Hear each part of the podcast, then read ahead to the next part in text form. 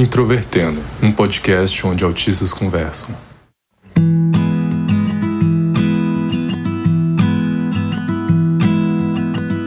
Sejam bem-vindos ao podcast Introvertendo. Eu sou o Luca Nolasco e dessa vez sou eu que apresento o programa. Hoje vamos falar sobre as gafes sociais da vida autista e conosco temos aqui o Thiago Abreu. E aí, pessoal, hoje provavelmente a gente vai rir bastante ou chorar bastante, dependendo do contexto. a Carol Cardoso. Eita. Porque você já disse meu nome, e agora? O que, é que eu faço? ok. e temos aqui também o Michael William. Olá, aqui é o Gaivota. Eu não faço a menor ideia como me comportar como um adulto. Por favor, se vocês quiserem ouvir mais podcasts, acessem o site www.introvertendo.com.br. E se você quiser nos apoiar, é só acessar o Padrim ou PicPay para manter o Introvertendo. Se você escuta o podcast Introvertendo usando um dispositivo Apple ou usando o Apple Podcasts, por favor, deixa lá sua nota e sua avaliação. Isso ajuda muito a gente. O Introvertendo é um podcast feito por autistas e produzido pela Superplayer and Company. O podcast é sobre gafes sociais da vida autista. Nós aqui vamos trazer e comentar sobre as situações mais constrangedoras e estranhas e engraçadas que a gente teve que podem ter sido ocasionados por sermos autistas, ou não, mas que a gente depois ficou bem constrangido. Primeiro é importante a gente delimitar o que, que a gente quer dizer quando nós falamos aqui em gafes sociais. E eu quis usar principalmente o conceito de gafes sociais apresentado no livro do Tony Atwood, que é um dos principais autores da história do autismo. Ele publicou na década de 90 e revisitou na década de 2000 um livro sobre síndrome de Asperger. A gente sabe que síndrome de Asperger é um diagnóstico que está entrando em desuso, mas aqui no contexto o trabalho dele é bastante relevante. E aí ele fala um pouco de gafes sociais no contexto do autismo, dentro de um tópico que é bastante discutido quando a gente fala sobre autismo, que é teoria da mente. E lá ele define gafe social como uma ação ou comentário indiscreto, que geralmente coloca pessoas em situação de constrangimento. Gafes sociais têm tudo a ver com um dos principais critérios diagnósticos do autismo, de acordo com o DSM-5, que é aquele manual que a gente já falou várias vezes em muitos episódios aqui, que diz respeito à dificuldade de interação social do autismo. Num desses tópicos, diz que o autista tem déficits para desenvolver, manter e compreender relacionamentos, variando, por exemplo, de dificuldade em ajustar o comportamento para se adequar a contextos sociais diversos. Isso tem tudo a ver com algo que a gente chama de teoria da mente. Não vou explicar aqui exatamente o que é teoria da mente, nós vamos fazer um episódio depois sobre isso. Nós temos até um episódio antigo, episódio 10, chamado Empatia, que nós vamos revisitar esse ano para explicar um pouco o que é teoria da mente, o que isso tem a ver com autismo e por que isso, né, de certa forma, faz muito sentido com a vida social. Gafes sociais pode parecer um assunto não muito relevante quando a gente fala sobre autismo, mas na verdade é muito relevante sim. E eu quero trazer três motivos aqui. O primeiro é que gafes sociais são extremamente comuns dentro da vida social de autistas. É muito comum, eu acho muito difícil conhecer autistas que não passam ou que não passaram por situações de gafes sociais, apesar de muitos talvez não terem uma compreensão muito aprofundada de quais situações de gafes passaram. Ela envolve todos os aspectos da vida, então envolve trabalho, envolve relação com a família, envolve relacionamentos amorosos sexuais, envolve todos os tipos de relações, né, na prática.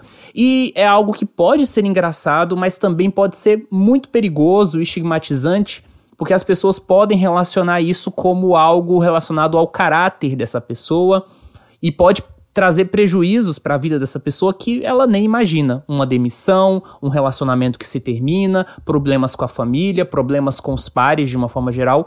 Então, a gente traz esse assunto aqui para descontrair, mas também para servir de alerta, porque é, é uma dessas nuances do autismo, essas coisas bem pequenas, ou talvez não tão pequenas assim, que as pessoas necessariamente não prestam muito atenção. Com essa definição do Tiago, agora eu tenho uma pergunta um pouco mais besta.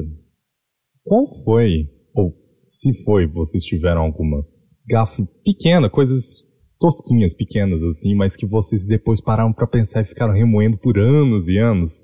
Que com certeza vocês devem ter alguma. Eu provavelmente vou ter nenhuma história específica para contar, porque tem uma capacidade tão ruim de entender o que os outros estão sentindo em relação ao que eu faço, que mesmo, e bem provável que eu realmente tenha cometido muitas gafas, mas eu simplesmente não consigo compreender que eu tive, porque eu sou completamente dependente da pessoa falar, olha, tu fez uma merda do caralho aí, hein? então assim, como geralmente nesses casos é algo mais sutil, geralmente a pessoa não vai falar que tu fez algo ou vai ficar mais na deixar para você entender. Eu basicamente não consigo lembrar de nada que tenha acontecido, porque provavelmente aconteceu, provavelmente aconteceu muito, inclusive, porém a minha capacidade de perceber essas coisas acontecendo é basicamente nula. Então, muito provavelmente, eu tô tentando imaginar agora, deve ter acontecido várias vezes que eu tava fazendo algo muito estúpido e eu continuei fazendo, talvez por hora, talvez por dias, talvez eu continue fazendo sem nem perceber, porque é isso, eu não percebo. As minhas gafes que me incomodam mesmo são coisas que eu fiz ou que eu falei que geralmente nem incomodam as pessoas em minha volta. Mas eu passo dias pensando, dias, dias. Um exemplo pequeno foi de uma vez que uma amiga minha ia fazer o aniversário de 15 anos dela e era um aniversário todo chique, e no convite estava falando assim. Ela me chamou, mostrou o convite e tá falando assim: traje a vigor. Trajado a vigor, algumas coisas assim. E eu não sabia o que era isso. Então eu só respondi, poxa, eu odeio essa banda. Ela me olhou assim sem entender ficou por isso. Eu passei dias pensando nisso. Então é uma coisa que não incomoda as pessoas, mas eu mesmo fico atordoado com as coisas que eu faço eu tenho uma memória muito boa, então eu, eu não esqueço as coisas de muitos anos atrás e às vezes eu, eu fico reproduzindo isso para as pessoas e as pessoas ficam, pra que tu lembra isso, sabe? De coisas que elas disseram e às vezes elas ficam constrangidas com isso, assim, eu acho, não sei. Mas a questão é que acontece muito comigo eu perceber que eu fiz alguma coisa errada, mas eu não saber exatamente o que e aí eu reproduzi essa conversa integralmente para minha irmã, para saber o que, que eu falei de errado e por que, que é falta de educação falar isso que eu falei. É muito. A minha irmã é minha guia para isso, assim, eu adoro, porque de vez em quando eu mando para ela, assim, tipo, ah, essa frase é falta de educação? Aí ela perguntou, sim, é muita falta de educação. Aí ela responde, né, alguma coisa assim. E aí eu fico, mas por que, que é falta de educação? Aí ela me explica. Tipo, quando eu era mais nova, eu não lembro se foi ela que me explicou, mas alguém me explicou, talvez tenha sido a minha psicóloga da época, que quando as pessoas me elogiavam, elogiavam a minha roupa, as pessoas ficavam esperando eu dizer obrigada, mas eu não dizia obrigada porque para mim eu não tinha que agradecer por uma roupa que não fui eu que fiz. Tipo assim, não fui eu que fiz a roupa. Por que, que eu tenho que dizer obrigada pelo elogio? Porque o elogio não deveria ser para mim, deveria ser para a pessoa que fez a roupa, né? E aí as pessoas ficavam, tipo, achando, me achando mal educada e arrogante por eu não, não agradecer o elogio, mas era simplesmente de não entender mesmo, sabe? Até que alguém me explicou que quando a pessoa elogia a nossa roupa, ela elogia o nosso bom gosto. Aí isso fez sentido, é tipo, a pessoa tá elogiando que você teve bom gosto ao escolher aquela roupa. E aí, aí sim faz algum sentido, mas assim, dificilmente as pessoas param para explicar. E quando a gente não tem essa percepção, de que a gente falou alguma coisa errada ou que a gente não sabe exatamente o que, que a gente falou, mas não entende o porquê, ninguém vai chegar e vai explicar, a não ser que a gente se mostre realmente confuso. As pessoas geralmente assumem que a gente falou isso porque a gente é babaca, né? Eu relaciono muito com isso que a Carol disse, porque ao longo da vida eu fui juntando várias gafes e em várias situações sociais. À medida que eu também fui crescendo, eu comecei a ter uma maior percepção sobre isso. E eu tenho uma autocrítica extremamente exacerbada a ponto de que às vezes parece que ela supera a quantidade de erros que eu realmente cometo na vida. Mas enfim, isso é outro assunto. E isso, como consequência, me fez que hoje em dia parece que eu estou sempre pisando em ovos, usando uma metáfora aqui, nas situações sociais. Então eu sempre estou reavaliando, pensando se eu estou fazendo alguma besteira. Às vezes um detalhe mínimo que eu não deveria me importar, eu tô com aquilo na cabeça, eu também tenho a questão da memória, que a, minha memória é muito vívida, então eu fico pensando nas coisas que aconteceram há anos atrás e me sentindo culpado. E eu tive algumas situações sociais que foram realmente bem bizarras, então isso me traz sofrimento até hoje. Eu queria compartilhar minha primeira história. E essa é um pouco mais divertida porque eu não sofro por ela porque, enfim, ela também tinha uma informação extra que eu não tinha obrigação de saber. Eu fui passar uns dias na casa do meu tio, e a família do meu tio é toda adventista. E no adventismo você tem várias regras, né? Inclusive, uma das coisas bem comuns entre pessoas que são adventistas é não comer carne de porco, por exemplo. E minha mãe me deu dinheiro nesse dia que eu fosse para lá para comprar uma pizza, mas a minha mãe avisou: não compre pizza que tem carne de porco. E aí minha prima, que tinha mais ou menos a minha idade, chegou para mim e falou assim: "Não vamos comprar de presunto". E eu já estava consciente sobre isso. Eu fui para uma loja junto com a minha prima e eu nem esperei ela dizer que sabor ela queria, etc. Talvez pelas regras sociais, considerando a restrição, poderia ter esperado, né? E eu não sabia que calabresa tinha carne de porco também, mas eu pedi. E aí quando eu cheguei, eu ofereci e ninguém quis. E aí, qual foi a minha reação? Eu olhei para a pizza e falei: "Tá bom, que sobra mais para mim". Eu comi tudo sozinho. E aí minha mãe ficou muito brava comigo quando ficou sabendo da história, mas eu não sabia que calabresa realmente tinha carne de porco. Ah, Thiago, mas é aquilo que você tinha dito da autocrítica forte demais. Você não tinha como saber. Já a minha outra situação que eu tive, onde tinha uns 13, 14 anos, eu tinha acabado de sair do banho e uma amiga da minha mãe tinha acabado de chegar em casa de visitar. Eu saí do banho com a toalha enrolada na cintura e a encontrei com a minha amiga, no a amiga da minha mãe no corredor. E eu adorava ela e falei: "Lúcia, como é que tá?" E ela ficou com a cara fechada, eu não entendi. Depois de algumas horas, eu parei para pensar. O nome dela não é Lúcia, é Sônia. e eu sabia disso, eu só errei mesmo. E, além de tudo, eu tava pelado com uma toalha, né? Isso não ajuda muito. Peraí, você tava com a rola de fora? Eita, não, menino! Não, eu tava com a toalha enrolada, mas... Então você não tava pelado, você estava com a toalha. É diferente. pra mim é a mesma coisa. Tão constrangedor quanto. No ensino fundamental, eu tinha muita dificuldade de interação social, típica do autismo. No horário do recreio, eu ficava com as tias da limpeza conversando sobre assuntos, porque eu não conseguia entrosar com a escola inteira e era bem difícil ter grupos, etc. Além de tudo, a minha forma de entrar nas relações sociais era um pouco bizarra. Não que eu evitava as pessoas, né? Porque tem esse estereótipo de que o autista evita as pessoas porque o autista não quer interagir. Eu queria muito interagir. Tinha gente na escola que eu realmente gostava, mas as pessoas não gostavam de mim por uma série de motivos. Uma delas é que eu não sabia conversar. Eu lembro que mais ou menos na sexta ou sétima série, eu tinha um colega de sala que eu ia bastante com a cara dele. Ele tinha o grupinho dele, etc. Eu não tinha grupo nenhum. E aí eu pensei em formas de puxar uma conversa. E aí eu percebi que toda segunda-feira, pelo menos nas últimas três, quatro semanas, ele ia pra escola com a mesma roupa. Era mais ou menos tipo um suéter, sabe? E eu achei aquela coisa interessante, assim. Falei, poxa, curioso isso, né? Será que isso é planejado ou isso é coincidência? E aí um dia eu cheguei para ele assim, numa manhã de segunda-feira, e falei assim: "Ah, curioso que toda segunda-feira você está com essa roupa especificamente". E aí, na minha leitura social, eu não sabia que isso poderia soar ofensivo, né? E aí ele começou a me xingar e, e falar que uma série de coisas, e eu estava esperando que aquela informação, aquela interação, ia na verdade ser curiosa, ser interessante. E aí ele ficou com mais raiva de mim e, enfim, era esse que era o meu padrão de socialização na escola.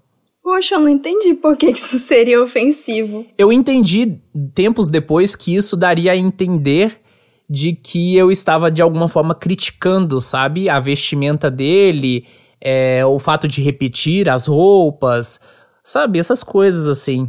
Poxa, eu acharia super legal, porque eu separava a roupa por dia da semana. Eu também faço isso, mas é porque eu tenho roupa, tipo assim, eu tenho, sei lá, sete camisas. E aí a camisa acaba durante a semana. Então tem, tipo, a ordem de lavagem é da roupa da semana. Então, tipo, basicamente toda quarta tô com a mesma roupa, sabe? É, mas isso é funcional bastante para um autista, né? Porque pras, as pessoas comuns não devem ter esses padrões.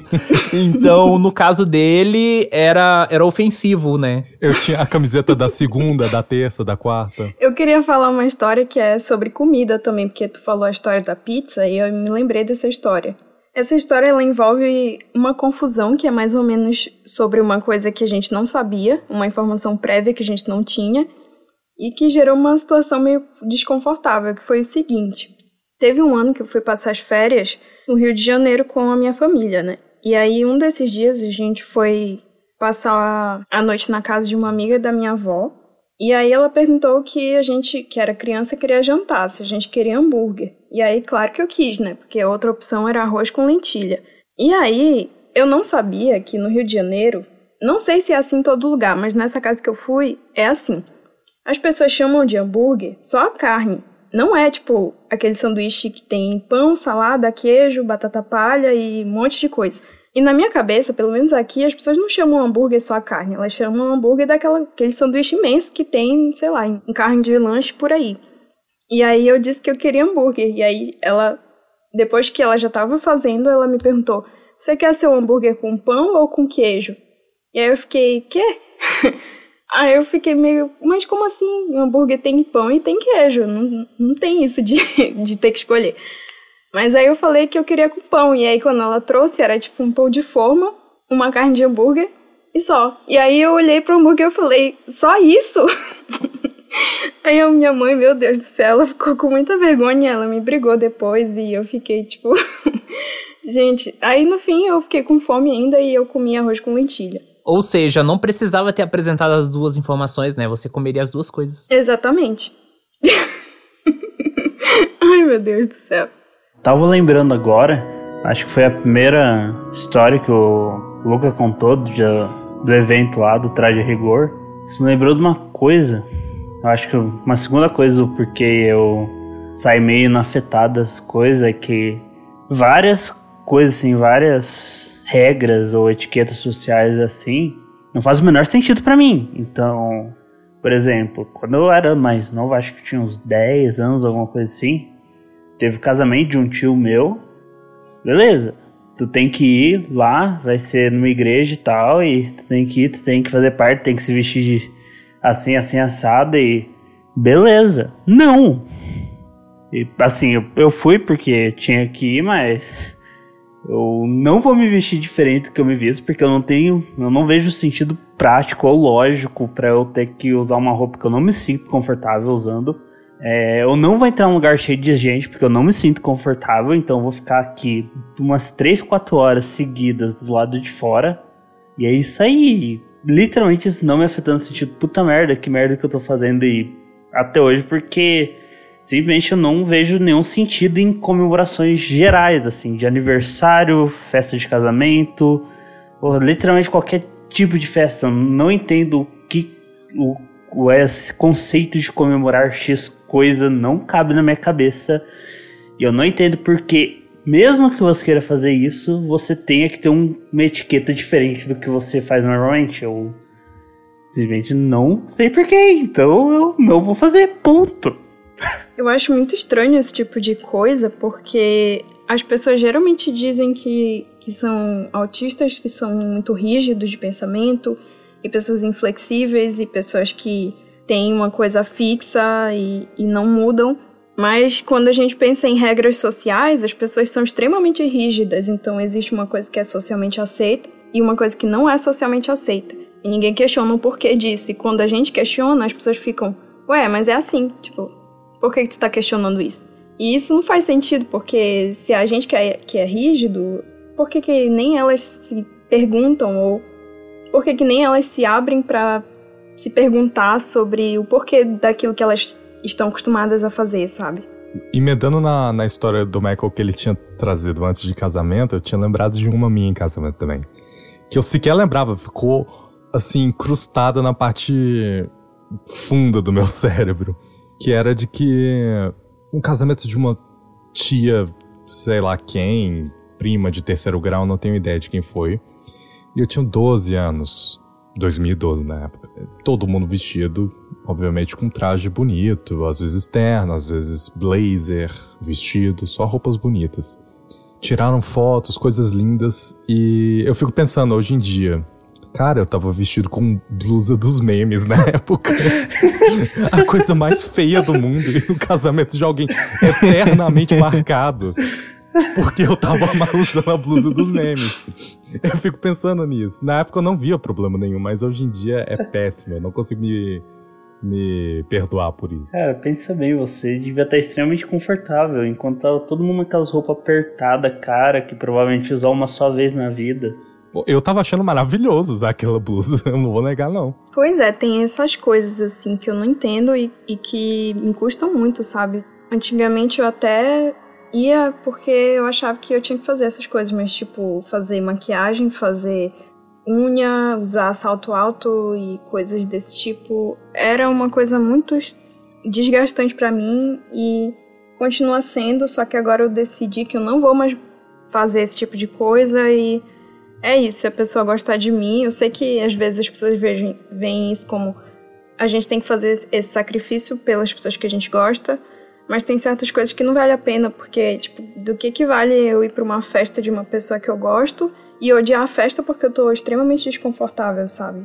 Eu acho que nessas situações até sorrir é desconfortável, porque é tão, tanto desconforto e ninguém gosta de uma pessoa que tá com a cara fechada sempre.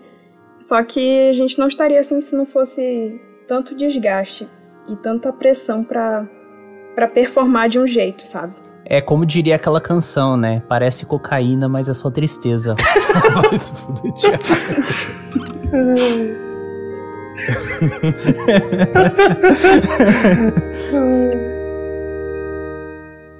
Essa questão de regras sociais está muito relacionada às gafes, né? Porque se a gente não tivesse grande parte das regras que temos em sociedade, talvez muitos mal entendidos não ocorreriam. Eu tenho uma história nesse sentido que veio até da época que eu tive o diagnóstico. Eu já contei aqui no Introvertendo, em alguns episódios, especialmente o episódio 69, que eu tive uma época que eu trabalhei nos Correios. Foi uma época muito importante na minha vida, porque eu adquiri algumas amizades que eu tenho até hoje, e também foi por meio do meu trabalho que eu consegui ir atrás do diagnóstico. E aí, quando eu estava terminando o contrato do, dos Correios, o nosso chefe lá da unidade que eu e o Fábio, um amigo meu, trabalhávamos, ele chegou pra gente e propôs de fazer tipo uma festinha de despedida. E para mim isso não fazia sentido do sentido de tempo, né? Eu, eu fiquei agradecido, obviamente, assim, mentalmente por isso, mas não tinha como, porque eu já estava na universidade, eu ficava aí até meio-dia, uma hora da tarde na universidade, já vinha correndo para a unidade dos Correios, onde eu trabalhava, e ia embora.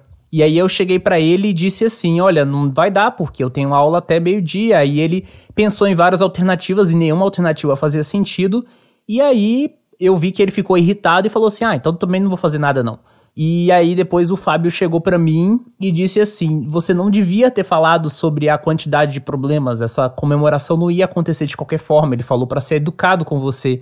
E aí ele disse assim: Não, agora ele provavelmente deve ter ficado com raiva achando que você não tá se importando com ninguém, que você não gosta de ninguém aqui. E eu fiquei assim: Tá, mas isso não faz sentido para mim. E aí eu me senti constrangido depois porque eu entendi, né, que era uma gafe social. Uma parte desse tema acabou sendo a gente às vezes fica extremamente confortável, mas isso pode ser que venha ao custo do conforto dos outros. Nessa linha, minha última história é de que com 11 anos eu tinha o um aniversário de um amigo meu, amigo da escola, né? O aniversário dele era numa pizzaria bem chique, onde tinha videogame, tinha rodízio de pizza, tinha tudo. E a mãe do menino ia pagar por cada cabeça de amigo. Toda a sua atuação social da sua vida é um local chique, né? Esse menino é muito hippie, meu Deus. É um local chique aos, dos meus 11 aos 12 anos. Ah, tá. Ah, tá. Vou, vou fingir que você não mora na classe média alta de Goiânia, Luca. a mãe do menino iria pagar por cada cabeça de amigo do que iria comparecer à festa. Bom, eu fui à pizzaria, tava me divertindo, jogando videogame e tudo mais, aí chegou a hora do jantar e fomos comer a pizza. Tava todo mundo servindo e eu não tava pegando nada. Ela perguntou, uai, por que, que você não tá pegando? Você tá bem? Eu, não, eu tenho intolerância à lactose, eu não, não vou comer nada não. Vim aqui só pra, pra me divertir mesmo. Bom, e ela pagou uma grana pra eu entrar lá, né? E não comer nada. Eu, é. depois, hoje em dia, eu penso que eu. Eu me sinto um pouco mal pela, pela senhora. Eu acho que na minha vida toda, as maiores gafes que eu já tive foram relacionadas a relacionamentos amorosos, porque, meu Deus do céu, eu acho que esse setor não avança na minha vida porque eu só falo besteira. Eu acho que é muito difícil as pessoas ultrapassarem a barreira da pessoa estranha que não sabe se comportar nessa situação para realmente me conhecer, porque tem duas histórias especialmente marcantes em que uma foi uma clássica em que a pessoa me chamou para eu ir na casa dela para assistir filme e eu achava que era para assistir filme mesmo. E, e depois eu fiquei sabendo que existem várias regras em relação a isso e que geralmente quando a pessoa chama para ver filme não é filme. E que se a pessoa se a pessoa curte quatro fotos nossa no Instagram, significa que ela tá interessada. Então, é esquisito isso, mas enfim, eu cheguei lá e, e a menina ficava enrolando demais para colocar o filme. E eu ficava tipo, mas qual é o filme que a gente vai ver? E aí ela não escolhia o filme. E aí eu fiquei, não tô entendendo. E aí uma hora ela chegou e disse que gostava muito de mim. e aí eu não entendi, porque eu pensei que a gente ia assistir o filme. E aí eu fiquei, ah, a gente não ia assistir o filme. E aí ficou pouco estranho. E aí eu, eu liguei, eu fui no banheiro, liguei pra minha irmã e pedi pra ela me buscar. E eu fui embora. E foi isso. E eu não sei, eu acho que foi muito confuso pra minha cabeça esse lance de ir para um lugar para fazer uma coisa e chegar, não, é para fazer essa coisa. E teve outra história que foi muito bizarra, que eu falei com uma amiga que eu tava. fazia um tempo sem ficar com ninguém que, sei lá, tava sentindo falta. E aí ela chegou e falou com uma outra amiga dela, dizendo que eu tava afim de ficar com alguém e perguntou se ela, se ela queria ficar comigo. E aí depois essa amiga voltou para mim e falou assim: Olha, eu falei com a fulana, ela disse que quer ficar contigo. E eu fiquei, hã? Não foi isso que eu falei pra ti, como assim? E aí quando eu vi, levaram a gente para um lugar e a gente começou a conversar. E, eu, e ficou só nós duas conversando. E aí uma hora eu entrei em pânico e eu falei assim: desculpa, eu não sou assim. E aí eu fui embora e fui pra parada de ônibus e fui embora da universidade.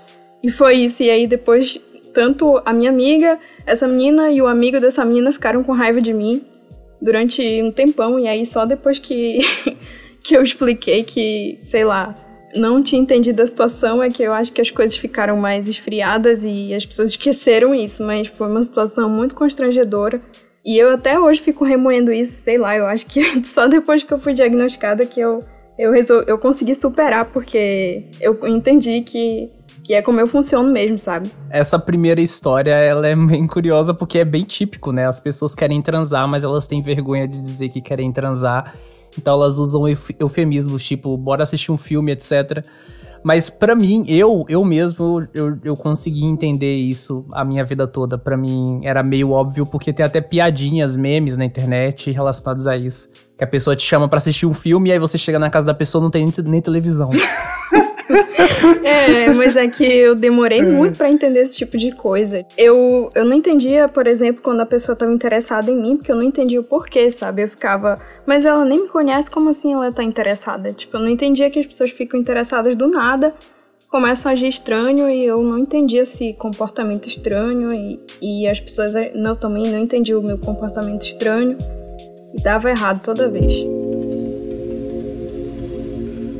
Eu queria terminar esse episódio contando a história mais bizarra de todas relacionadas ao tema, que é uma coisa que me traz sofrimento até hoje. Só que antes, eu quero contextualizar bem para todo mundo que está ouvindo, inclusive vocês, conseguirem sentir o constrangimento no nível máximo, beleza? Quem ouviu o episódio 131 do Introvertendo Autistas Ex-Evangélicos vai lembrar lá que eu falo que a maior parte da família do meu pai é adventista, né? Até já contei uma história aqui relacionada ao adventismo. E quando a gente fala sobre religião, a gente envolve um conjunto de regras sociais, enfim, pertencem àquele contexto específico. E, e, e é bem complexo, porque, por exemplo, quando você fala sobre evangélicos, você não está falando sobre uma massa homogênea, você está falando sobre um público muito diverso que não necessariamente é consensual em suas práticas, em seus gostos e etc. O adventismo, por exemplo, ele tem uma coisa muito específica com alguns costumes. Frequentar a igreja no sábado, é não comer carne de porco, ter um repertório musical específico, né? Por exemplo, adventista geralmente só ouve músicas de músicos da igreja adventista. Beleza. Um dia eu estava na casa do meu tio, no final de semana, e aí a minha prima, a mesma lá da pizza, né, disse para mim que ia ter um mini evento dentro da igreja dela, num sábado, no fim de tarde, que geralmente as pessoas demonstravam seus talentos, tocando música ou fazendo alguma coisa assim. Nessa época da pré-adolescência, eu era muito fã de uma banda, eu até já falei isso também lá naquele episódio 131, que eu era muito fã de uma banda chamada Trazendo a Arca. Tinha toda a discografia, comprava os discos, assistia shows na internet, acompanhava grupos, fóruns, etc. E nessa época aí, mais ou menos 2008, eles estavam no auge do sucesso, principalmente devido a um álbum chamado Marca da Promessa, que foi um álbum muito famoso e etc e tal. Nesse dia eu resolvi, falei, eu vou cantar uma música dessa banda, né? Só que essa banda não é adventista. Essa banda esteticamente, musicalmente tem nada a ver com o adventismo, é uma banda pop rock em certa medida. O adventismo tem uma coisa mais clássica, né? Mais refinada musicalmente. e eles olham com muita desconfiança qualquer manifestação musical, religiosa mesmo, evangélica de outros meios. Beleza. Já estava fora desse contexto totalmente. Então eu entro naquele templo totalmente organizado, totalmente ali, né, ordenado. O adventismo é muito cheio dessas coisas estritas falo o que eu quero, né, fazer uma participação e tal, eles conseguem me dar um espaço, eu levo o CDzinho ali do Trazendo a Arca com a música Marca da Promessa e tal. E eu venho, né, nessa época de um contexto de um tipo de igreja totalmente diferente, que tudo é muito alegre, tudo é muito explosivo. Então vocês já conseguem imaginar, né, o nível de contraste que se tinha entre o adventismo e o que eu estava acostumado. Beleza, eu pego o microfone e aí primeiro Primeiro que eu começo a falar coisas antes da música tocar propriamente dita. Isso já tá fora da liturgia adventista. Isso já causa um estranhamento nas pessoas. Era tolerável porque, sei lá, eu tinha 11, 12 anos nessa época. Beleza. Antes da música começar, eu peço para todo mundo ficar de pé. Hum. Os adventistas não ficam de pé em uma situação como essa. Todo mundo ficou de pé desconfortável.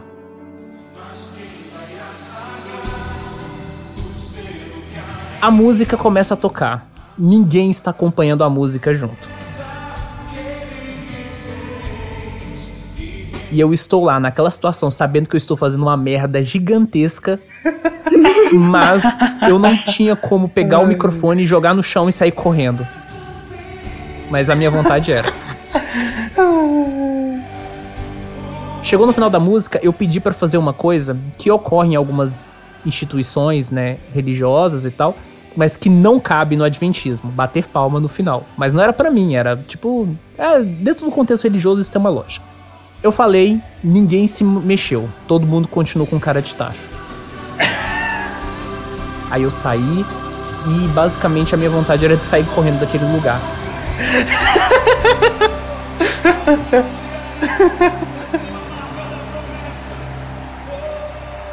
Obviamente, o constrangimento foi tão grande que ninguém esqueceu disso. Anos depois, porque tem gente, né, dessa igreja que continua frequentando a casa do meu tio, e o meu medo era que toda vez que eu visitasse a casa do meu tio tinha alguma visita, e as pessoas me reconheciam. E eu imagino que talvez tem gente que ainda lembra disso, e isso me, me faz mal até hoje. Era isso que eu queria contar.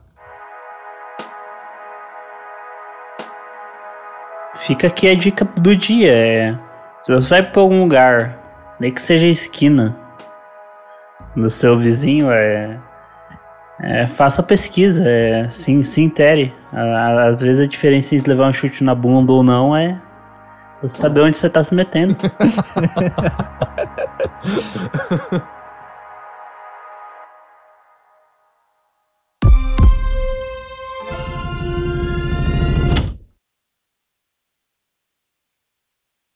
E aí eu vi os sabores e falei, calabresa. Eu não sabia que calabresa é, envolvia carne. Que desgraça de cachorro do inferno! Desculpa, pessoal. Vou começar de novo aqui. Eu tenho que avisar que eu tô rindo também, porque tá desligado o microfone. Ah, sim. Mas só...